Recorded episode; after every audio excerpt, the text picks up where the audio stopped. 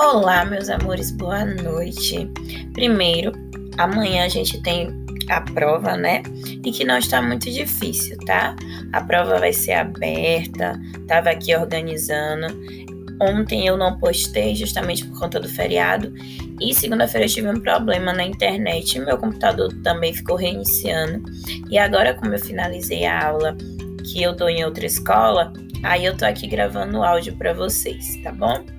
Primeiro eu queria dizer para vocês que o, o assunto é texto teatral.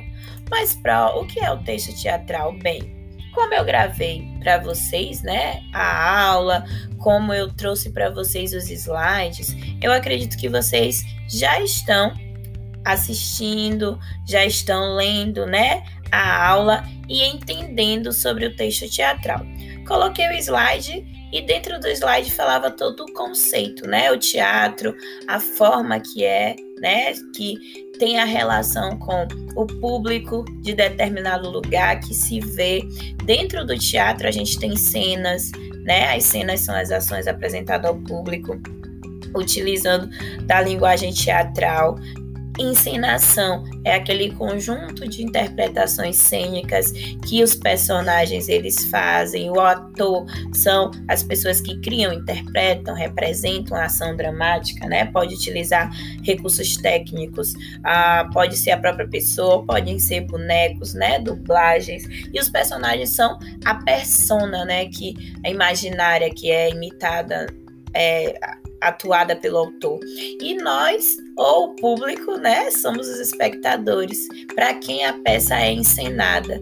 Então a gente tem essa estrutura de peça teatral para designar um texto dramático quanto à representação completa, é, os termos, né?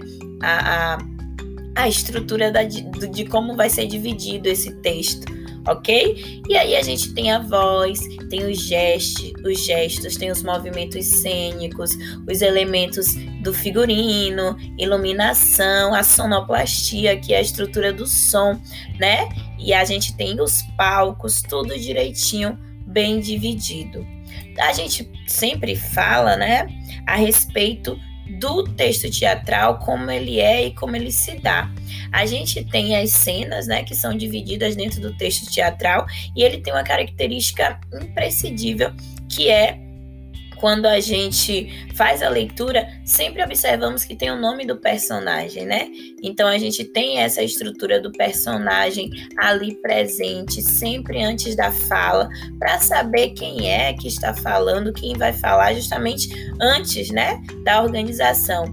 E aí a gente tem as cenas que mostram onde estará o personagem, como ele será organizado, tá bom? E os atos, né, que são essa que é, é essa forma de dividir mesmo dentro do texto teatral, dentro da encenação. Então, quando a gente pensa no texto teatral, a gente pensa, né, em antigamente Desculpa, gente. Em antigamente, Grécia Antiga, as pessoas elas cultuavam os deuses fazendo é, encenações.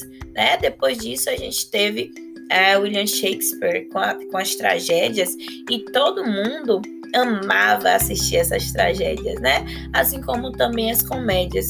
Se vocês lembram, é, a, a representação do teatro é uma carinha triste e uma carinha feliz, mostrando, né, a, a comédia e a tragédia como é viva, como é viva no dia a dia, certo?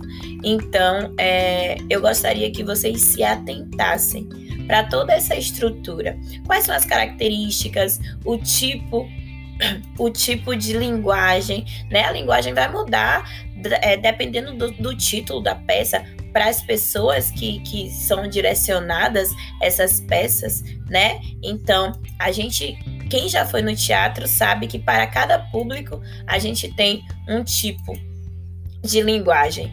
Lembrando que é, pode existir narrador Talvez, mas é muito difícil ter essa estrutura de, de ter um narrador, né? Às vezes aparece bem assim, de, de, de relance para ajudar as pessoas a entenderem o texto teatral. Mas é, a ausência do narrador é um marco de, de, de textos teatrais. Em peças teatrais. Na Grécia Antiga, o teatro era representado por duas máscaras, né? A tragédia e a comédia até hoje, como eu acabei de falar para vocês. A tragédia é um gênero nobre, né? A intenção principal é apresentar conflitos, é, apresentar ah, relações sociais, leis da sociedade, por exemplo.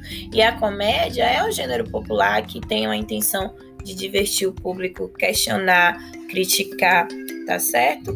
Então, eu gostaria que vocês se atentassem para isso.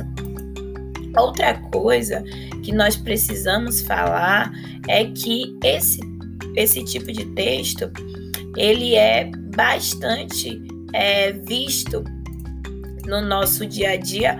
Por quê? Porque a gente estuda, né? O teatro, a gente vai em peças teatrais. Então, é aquele que diz sim e aquele que diz não, né? Então, o texto teatral, ele pode ser dramático e ele pode ser é, de, de, de vários outros tipos, né?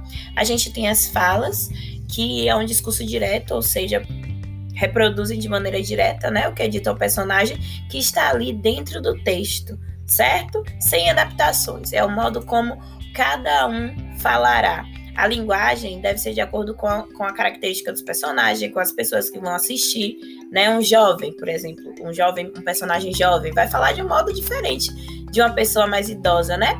Assim, a gente também tem é, pessoas que atuam sozinha, sem outro interlocutor em cena. A gente chama de monólogo, né? É, às vezes a gente tem de dois personagens que estabelecem diálogos, Tá? As rúbricas ou notações cênicas também são fundamentais no texto teatral escrito, porque indicam como o autor ele vai se posicionar, como ele vai se movimentar, vai se expressar. Então tá bem vivo dentro desse tipo de texto, certo? Essas rúbricas, né, que ajudam, ó, é, Uh, por exemplo, indica que o personagem mais duas pessoas vão se movimentar, vão trazer o cantil, né? Então, é, as pessoas elas se adaptam ou seguem a risca, né? Cada, cada ator com a sua estrutura de dramatização.